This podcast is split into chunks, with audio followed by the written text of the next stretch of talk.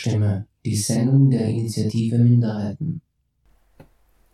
Herzlich willkommen zu einer weiteren Sendung von Radio Stimme, dem politischen Magazin der Initiative Minderheiten, zu den Themen Minderheiten, Mehrheiten und Machtverhältnisse.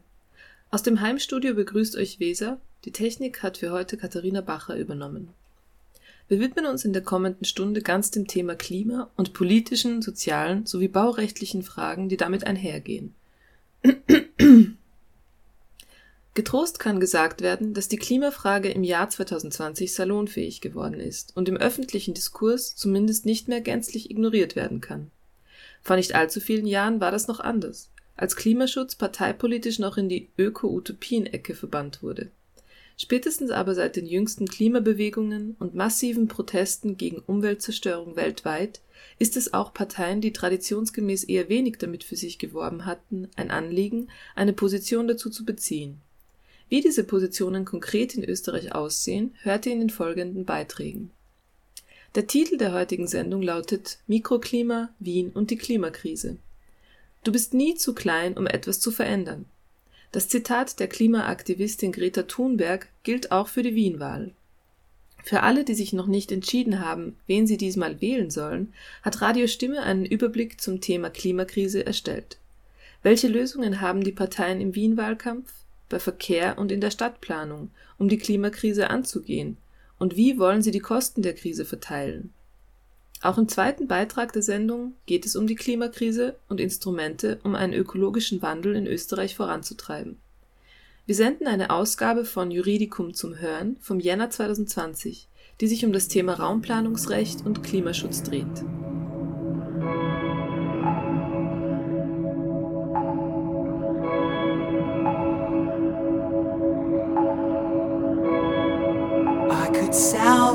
This holiday with a single good idea. My perfect party.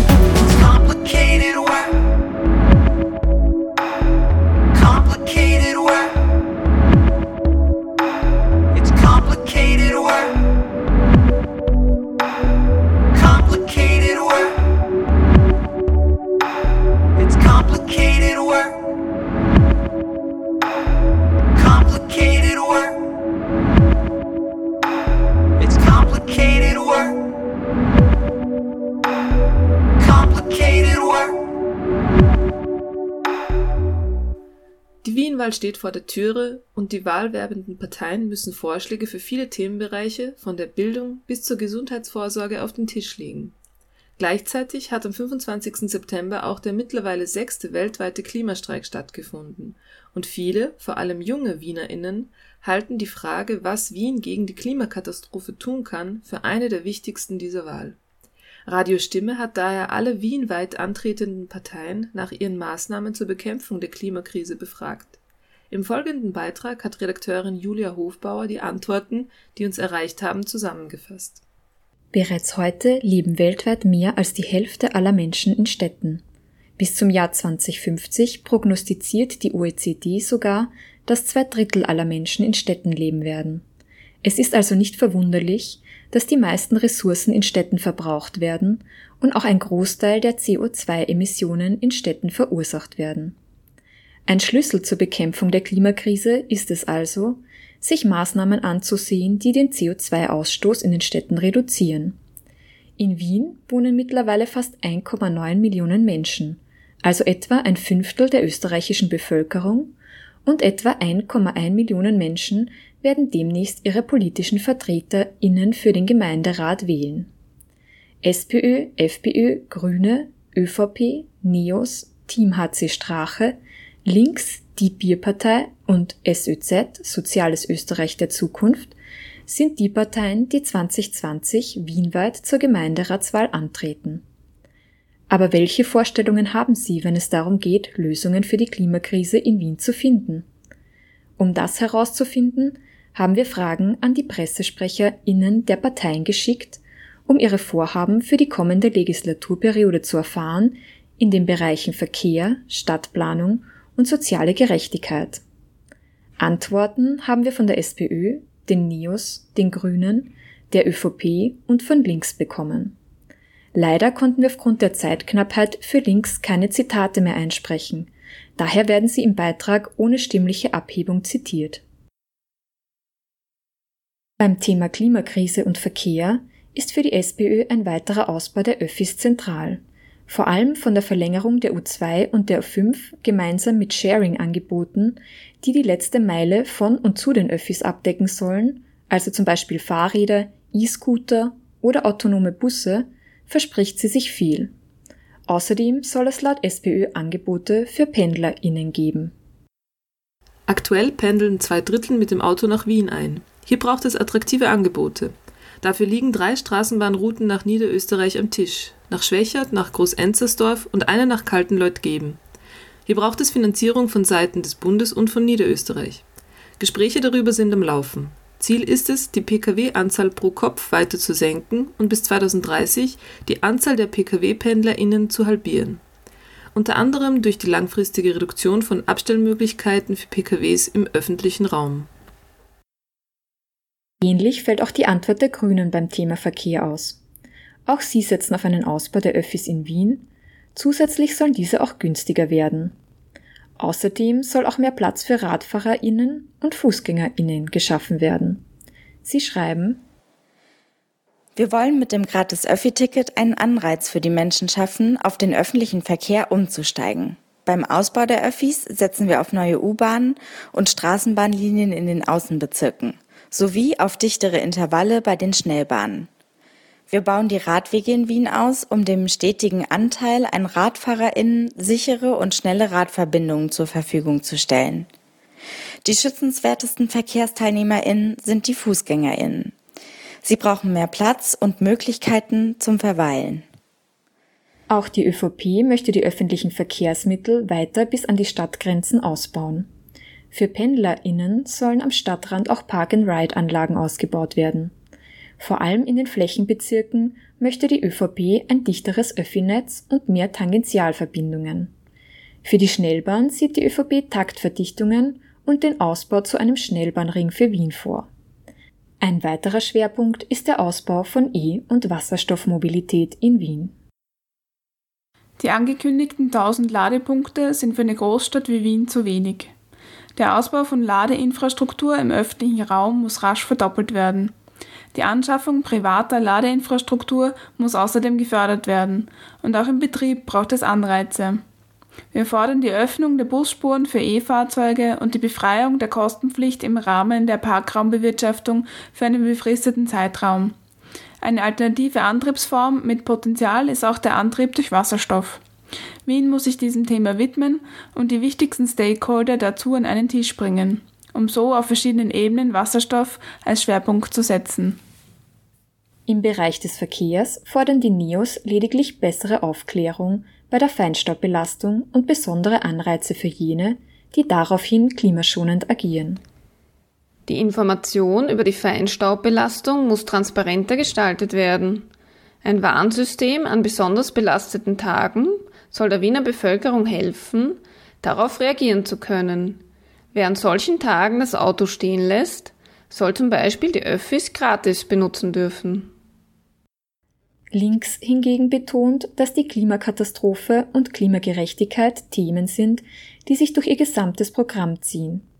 Entsprechend haben sie auch viele Vorschläge im Bereich Verkehr anzubieten.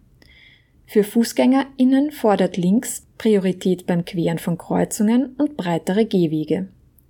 Auch RadfahrerInnen sollen ausreichend Platz durch ein flächendeckendes und baulich getrenntes Radwegenetz bekommen. Der Öffi-Ausbau und Intervallverdichtung gehören ebenso zum Programm wie der Ausbau von Sharing-Systemen im Besitz der Stadt Wien und auf Abruf zirkulierende Minibusse. AutofahrerInnen sollen mit Umstiegsprämien zum Abmelden des Autos gebracht werden. Parken außerhalb von Garagen sollen nur noch für genehmigte Zwecke möglich sein. Dafür sollen aber die Park-and-Ride-Anlagen ausgebaut werden. Generell gilt für Links, Zitat Anfang, eine autofreie Stadt steht im Zentrum der Verkehrspolitik von links. Sie verbessert die Lebensqualität und die Gesundheit, weil weniger Verkehr auch weniger Gefährdung und Abgase bedeuten. Dadurch entstehen weniger Gesundheitsprobleme und Todesmitursachen durch Feinstaub und Hitzeentwicklung. Sie bedeutet auch weniger Parkplätze und damit mehr Platz für Grünflächen, für Fußgängerinnen, Radfahrerinnen und Mobilitätseingeschränkte. Nicht zuletzt treibt sie den Ausbau der öffentlichen Verkehrsmittel voran. Zitat Ende.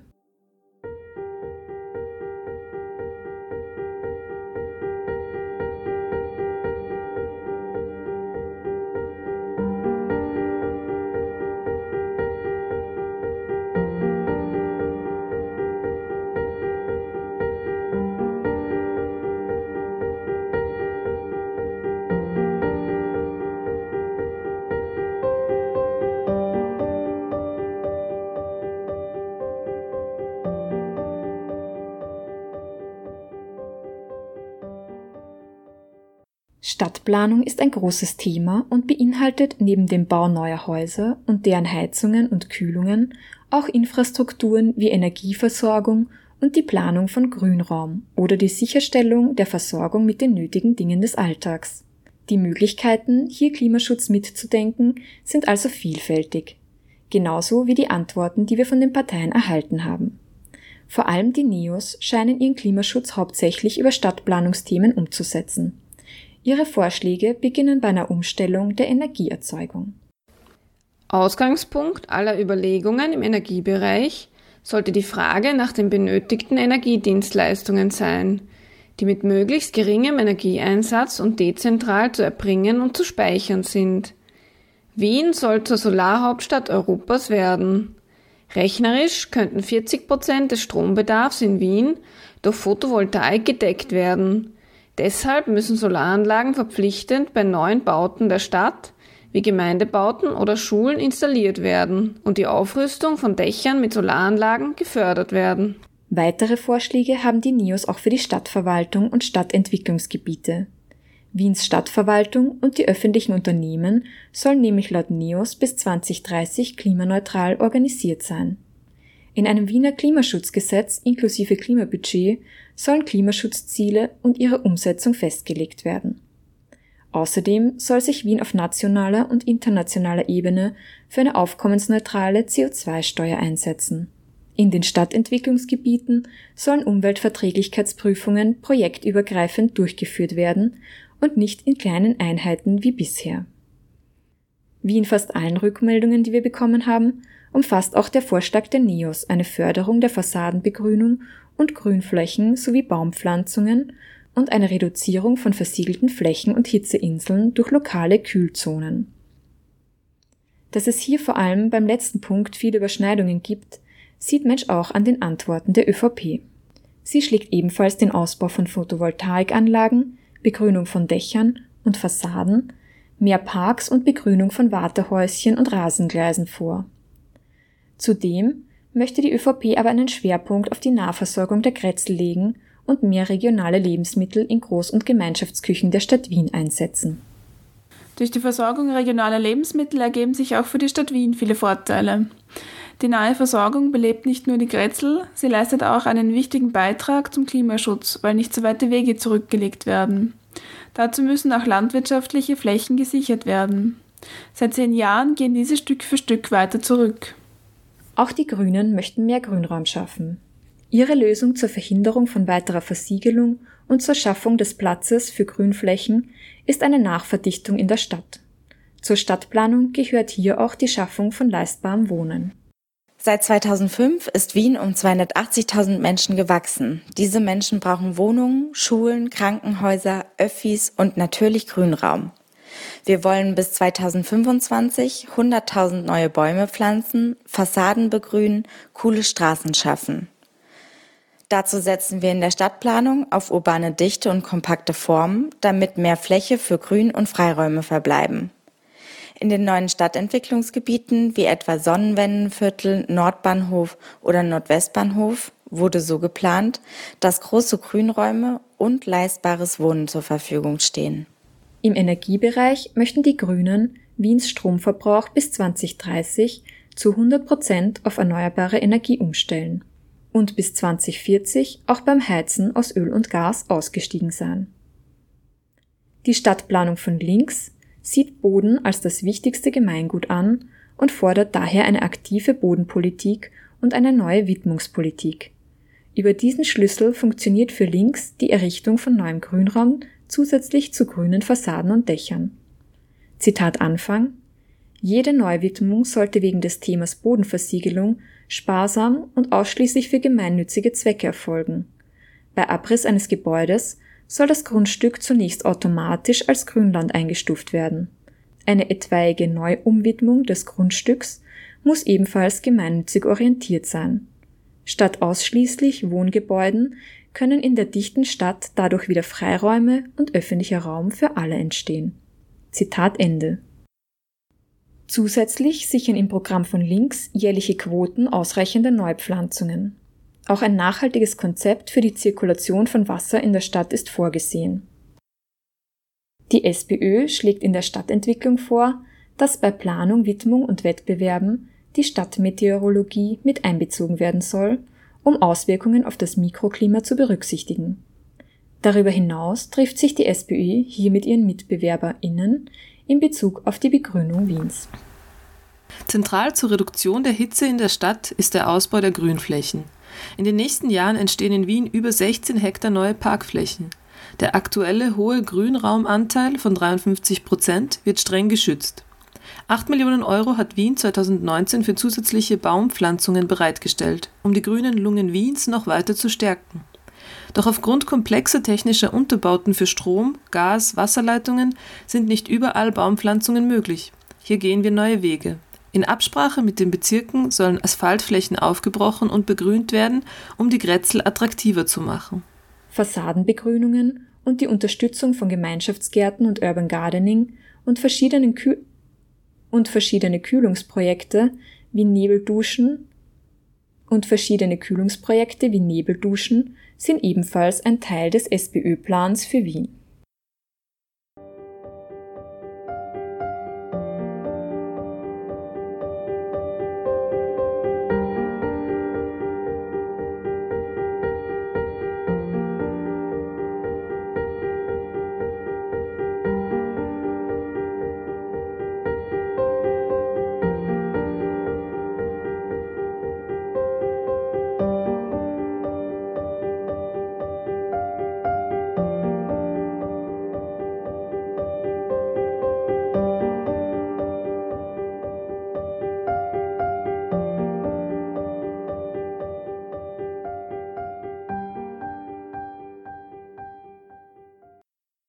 Eine andere Dimension neben der direkten Bekämpfung der Klimakrise mit konkreten Maßnahmen sind die Kosten dieser Maßnahmen und die Kosten der Klimakrise selbst und die damit verbundene Frage der Klimagerechtigkeit.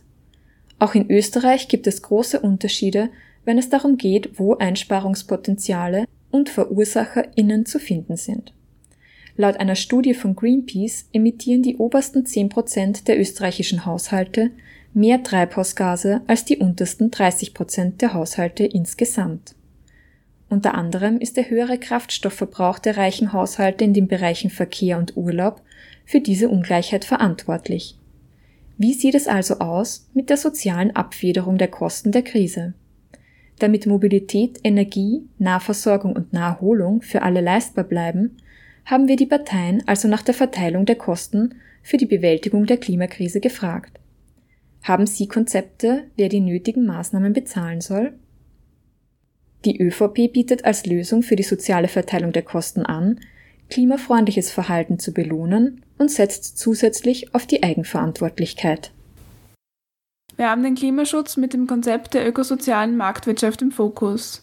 Das Konzept schafft es, dass Wirtschaft und Nachhaltigkeit im Einklang und Umweltschutz wirtschaftlich erfolgreich sind. Hier muss das Bewusstsein gestärkt werden, dass Wirtschaft und Nachhaltigkeit keine Gegensätze sind. Klimafreundliches Verhalten soll sich zukünftig lohnen und klimaschädliches eben nicht mehr. Natürlich haben wir alle auch selbst eine Verantwortung, die wir gemeinsam wahrnehmen müssen, ob nun bei Fernreisen, der alltäglichen Mobilität oder auch im Bereich des Konsums. Weiter geht hier links.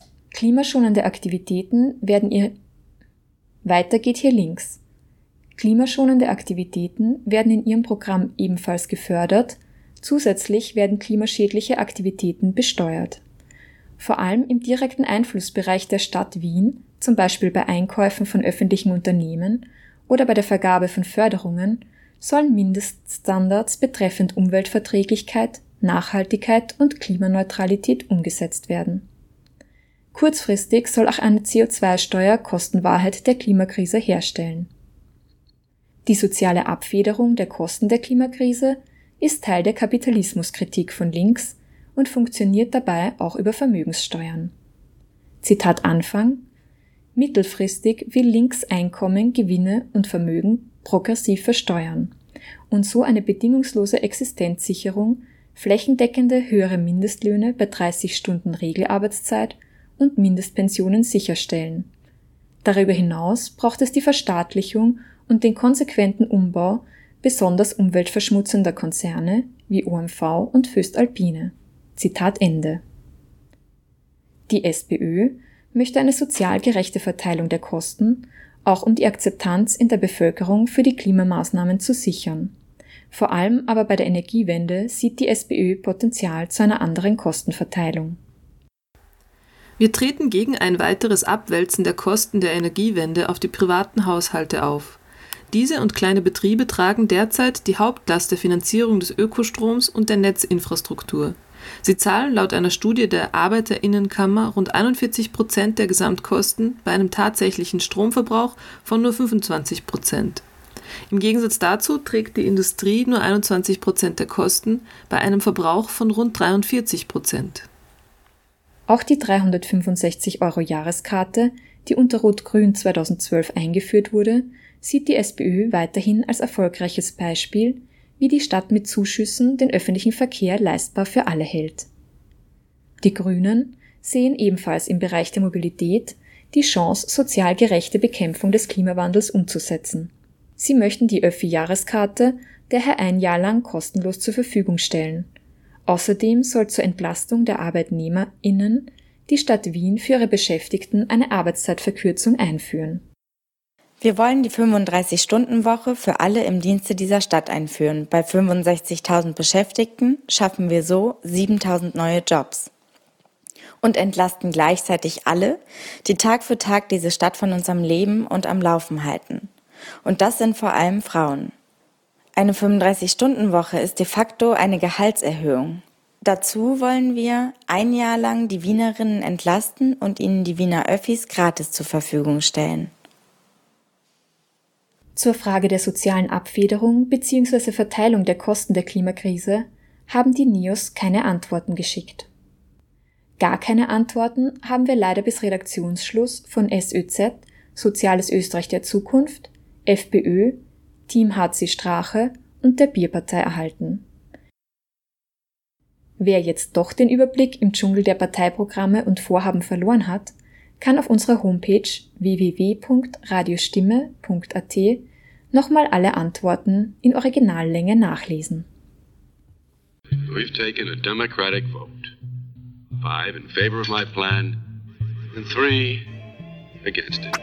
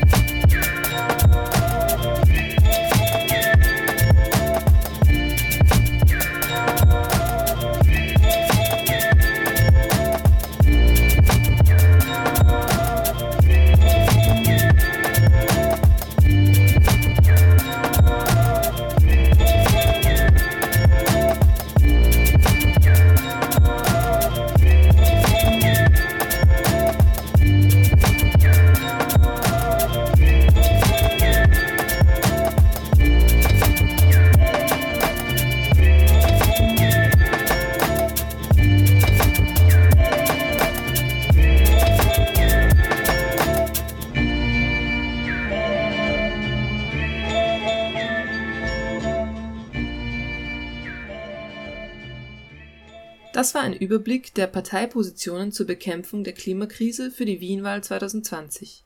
Julia Hofbauer hat die Antworten der Parteien auf die Fragen nach ihren Maßnahmen zu Verkehr, Stadtplanung und sozialer Gerechtigkeit eingesammelt und zusammengefasst.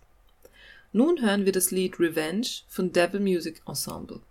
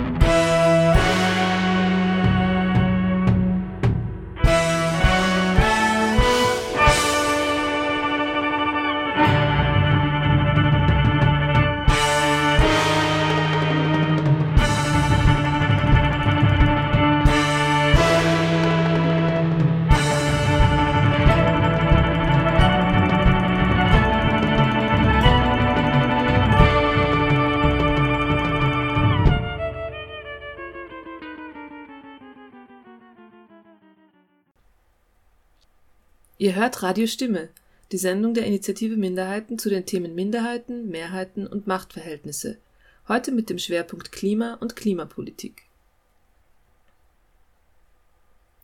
Auch im zweiten Beitrag unserer Sendung geht es um die Klimakrise und Instrumente, um, eine Ökologi um einen ökologischen Wandel in Österreich voranzutreiben. Ein wichtiger Bereich im Recht ist dabei die Raumplanung und ihr wichtigstes Mittel zur Gestaltung und Verteilung von Flächen, der sogenannte Flächenwidmungsplan. Österreich ist leider Europameisterin im Bodenversiegeln. Hektarweise geht jeden Tag Boden an Straßenbau, Einkaufszentren und Industriegebiete verloren, die die Landschaft zerklüften. Die Raumplanung wirkt in Österreich vielerorts im Vergleich zu anderen Ländern eher chaotisch als durchdacht. Warum das so ist und wie die Raumplanung in Österreich klimagerechter gestaltet werden könnte, haben sich die Juristinnen Lisa Maria Grob und Verena Madner in einem Artikel in der Zeitschrift Juridicum angesehen. Im nun folgenden Juridicum zum Hören vom Jänner 2020 hat Ines Rössel mit Lisa Maria Grob über ihre wichtigsten Erkenntnisse zum Thema Raumplanungsrecht und Klimaschutz gesprochen.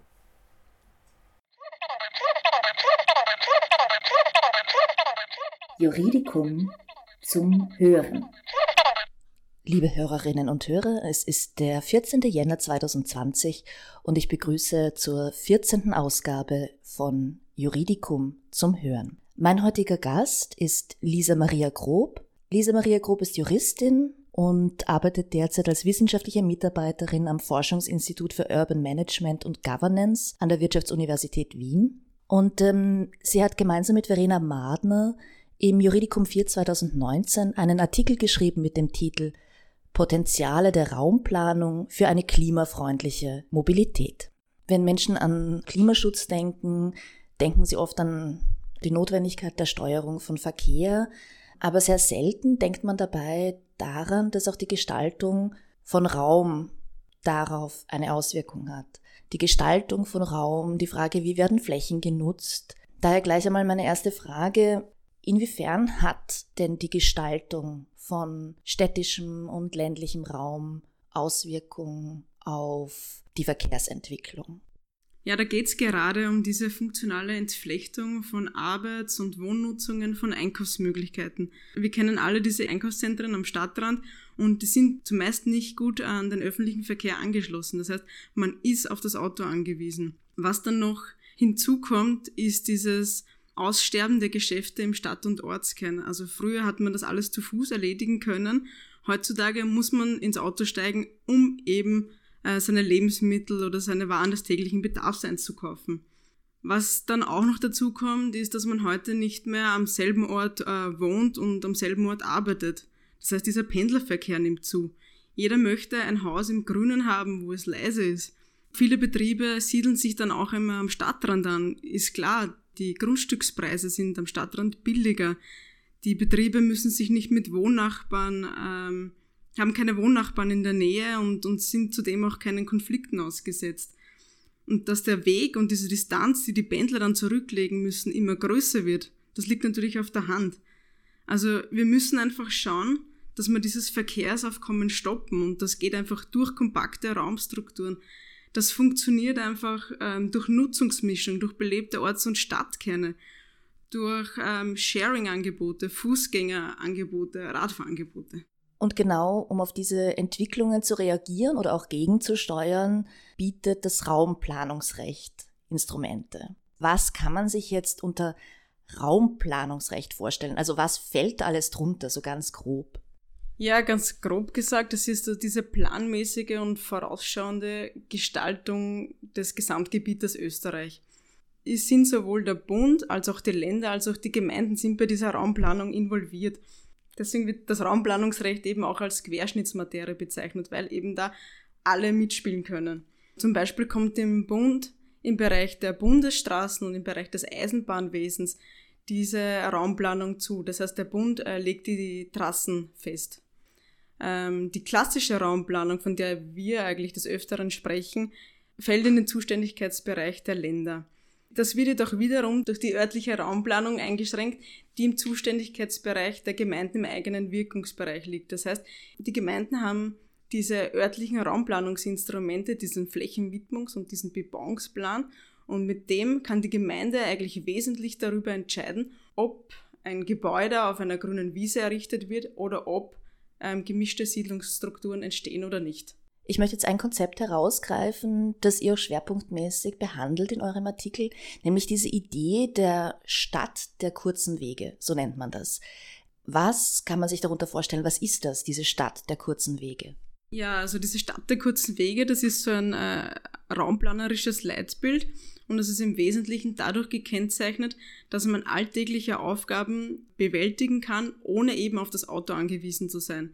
Das heißt, man hat den Arbeitsplatz, die Wohnung, Einkaufs- und Freizeitmöglichkeiten einfach in der Nähe.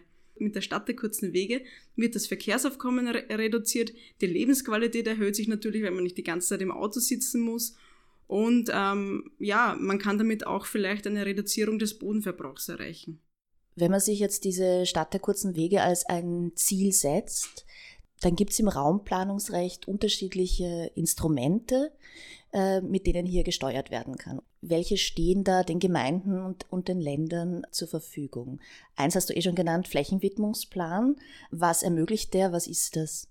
Das ist eine Verordnung der Gemeinde, also die ist rechtsverbindlich und darin wird die Nutzung für jedes einzelne Grundstück im Gemeindegebiet festgelegt. Zum Beispiel ist das jetzt Bauland Wohngebiet, Bauland Betriebsgebiet. Also da kann die Gemeinde schon mal wesentlich steuern, was wo hinkommt.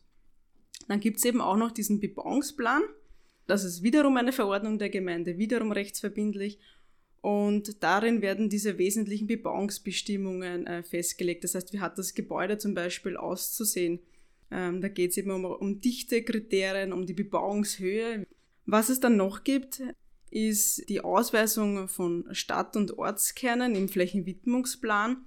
Das ist so, dass zum Beispiel ähm, abgegrenzte Gebiete, also Kerngebiete im, im Ortskern werden als Orts- und Stadtkern im Flächenwidmungsplan ausgewiesen. Das hat dann eben diesen Vorteil, dass die Handelsbetriebe für Waren des täglichen Bedarfs zum Beispiel keinen Verkaufsflächenbeschränkungen unterliegen oder dass die nicht zu viel Kfz-Stellplätze zur Verfügung haben müssen.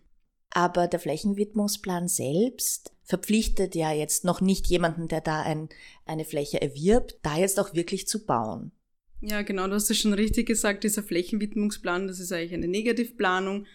Die Gemeinden weisen das als Bauland aus, nur das Bauland wird dann nicht bebaut oder es wird nicht verkauft, und das führt dann eben dazu, dass immer mehr Flächen neu als Bauland ähm, gewidmet werden müssen. Und das ist natürlich meistens im, im peripheren Umland. Ja. Um das eben einzudämmen, gibt es so Baulandmobilisierungsinstrumente, wie zum Beispiel diese befristete Baulandwidmung, auch oft als Bauzwang ähm, betitelt. Und das ist dann so, dass die Gemeinden bei der Neuausweisung von Bauland eine Befristung festlegen können, dass dann der Bauwerber innerhalb sage jetzt mal innerhalb von fünf Jahren, darauf zu bauen hat. Und ansonsten, wenn der Bauwerber nicht baut, dass das eben seine Baulandwidmung verliert und umgewidmet wird. Ja, und was es dann noch gibt, ist ähm, die Vertragsraumordnung. Das sind zivilrechtliche Verträge, die kann die Gemeinde mit Grundeigentümern und mit Projektwerbern abschließen. Und das sind eben so Raumordnungsverträge. In manchen Ländern heißt das auch städtebaulicher Vertrag. Und darin kann vereinbart werden, dass der Grundeigentümer das äh, Grundstück dann auch innerhalb einer bestimmten Frist für, ähm, bebaut oder dass der Grundeigentümer sich an Infrastrukturkosten beteiligt. Das gibt dieses überörtliche Raumplanungsrecht der Länder. Was, was tun die da, um sozusagen auch raumplanerisch ähm, tätig zu werden? Ja, die Länder haben da meist ähm, übergeordnete Konzepte und Strategien und wo sie dann eigentlich im Groben mal ähm, festlegen, wo das Land hin will und was eben verfolgt werden soll. Dort finden sich auch einige umweltrelevante Dinge, wie zum Beispiel äh, Beschränkungen für die Ausweisung von Einkaufszentren. Daran haben sich dann auch die Gemeinden zu halten. Du hast jetzt über mehrere Instrumente gesprochen, die Raum gestalten aber um Anreize zu schaffen, dass das auch tatsächlich passiert, gibt es auch andere Instrumente und zwar finanzielle Hebel und Anreize, also vor allem auch im Bereich ähm, Kommunalsteuern, im Bereich Finanzausgleich. Kannst du dazu was sagen? Ja, du hast schon die Kommunalsteuer erwähnt, also das, um das einfach einfach zu erklären. Die Erträge aus der Kommunalsteuer fließen eben jener Gemeinde zu, in der sich eine Betriebsstätte ansiedelt. Das heißt, die Gemeinden sind natürlich einen unheimlichen Standortwettbewerb ausgesetzt. Jede Gemeinde will Betriebe haben in, in, in ihrem Gemeindebetrieb, nicht nur um Arbeitsplätze zu sichern, sondern eben auch diese Erträge aus der Kommunalsteuer zu lukrieren.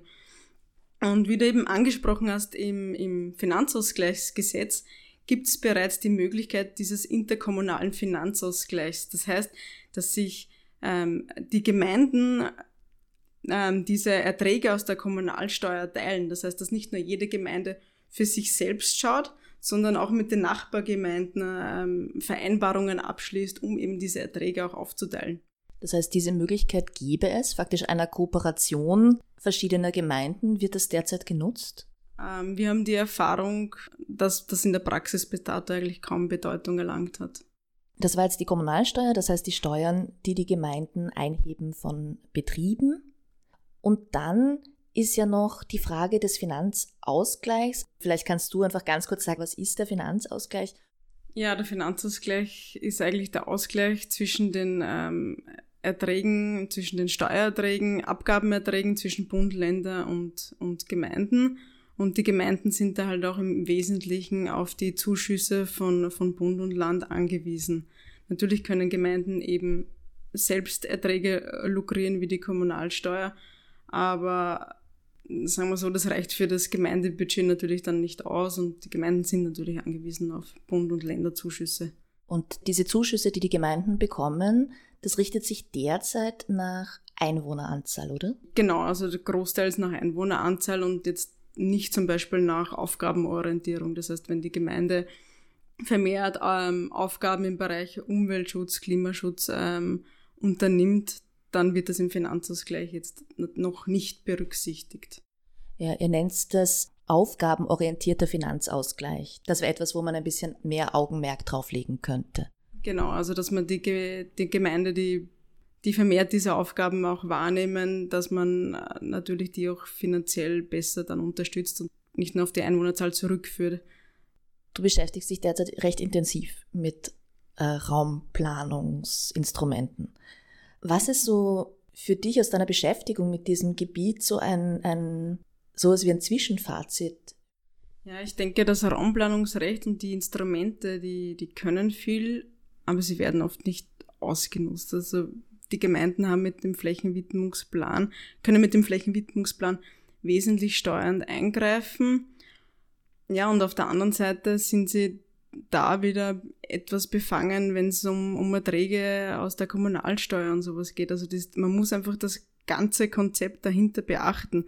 Gemeinden können viel mit dem Flächenwidmungsplan, sie können natürlich weniger ähm, Bauland widmen, weniger Betriebsgebiete widmen, aber Gemeinden sind auf der anderen Seite eben durch diesen Finanzausgleich auf diese finanziellen äh, Mittel angewiesen, die sie ja eben nur durch die Einwohner lukrieren können und diese eben nur durch Betriebe lukrieren können. Ja, das bringt eigentlich die Komplexität dieses Bereichs nochmal wirklich ähm, gut auf den Punkt. Der Artikel von Verena Madner und Lisa Maria Grob mit dem Titel Potenziale der Raumplanung für eine klimafreundliche Mobilität ist im Juridikum 4 2019 erschienen. Mein Name ist Ines Rössel, ich bedanke mich ganz herzlich fürs Zuhören und bis zum nächsten Mal bei Juridikum zum Hören.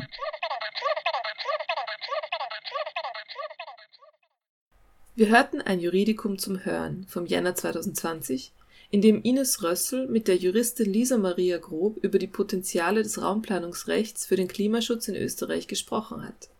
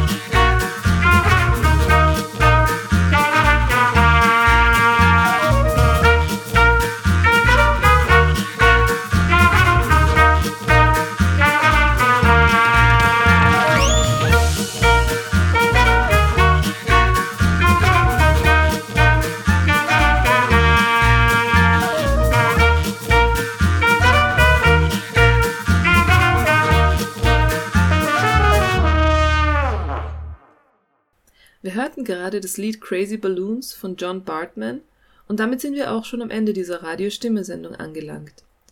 Falls ihr Lust bekommen habt, weitere unserer Sendungen anzuhören, schaut sehr gerne auf unsere Webseite www.radiostimme.at. Es verabschieden sich aus dem Heimstudio Weser am Mikrofon und Katharina Bacher für die Technik. Ciao und bis zum nächsten Mal.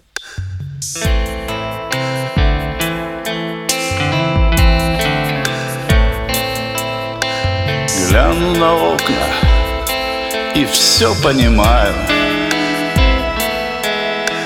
Где в них живут, а где доживают?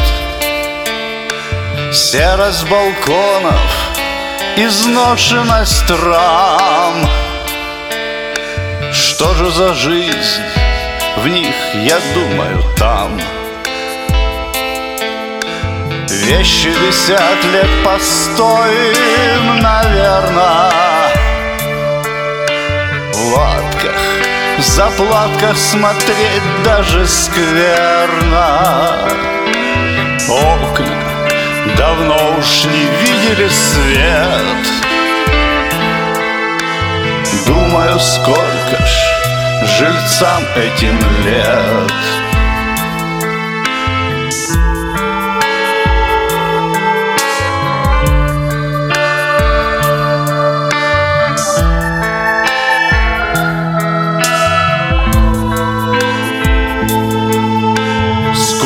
сердцу предстанет картина. Старенький тюль по углам паутина. Гол как сокол с карамелькой чаек. Кто и чей он так одинок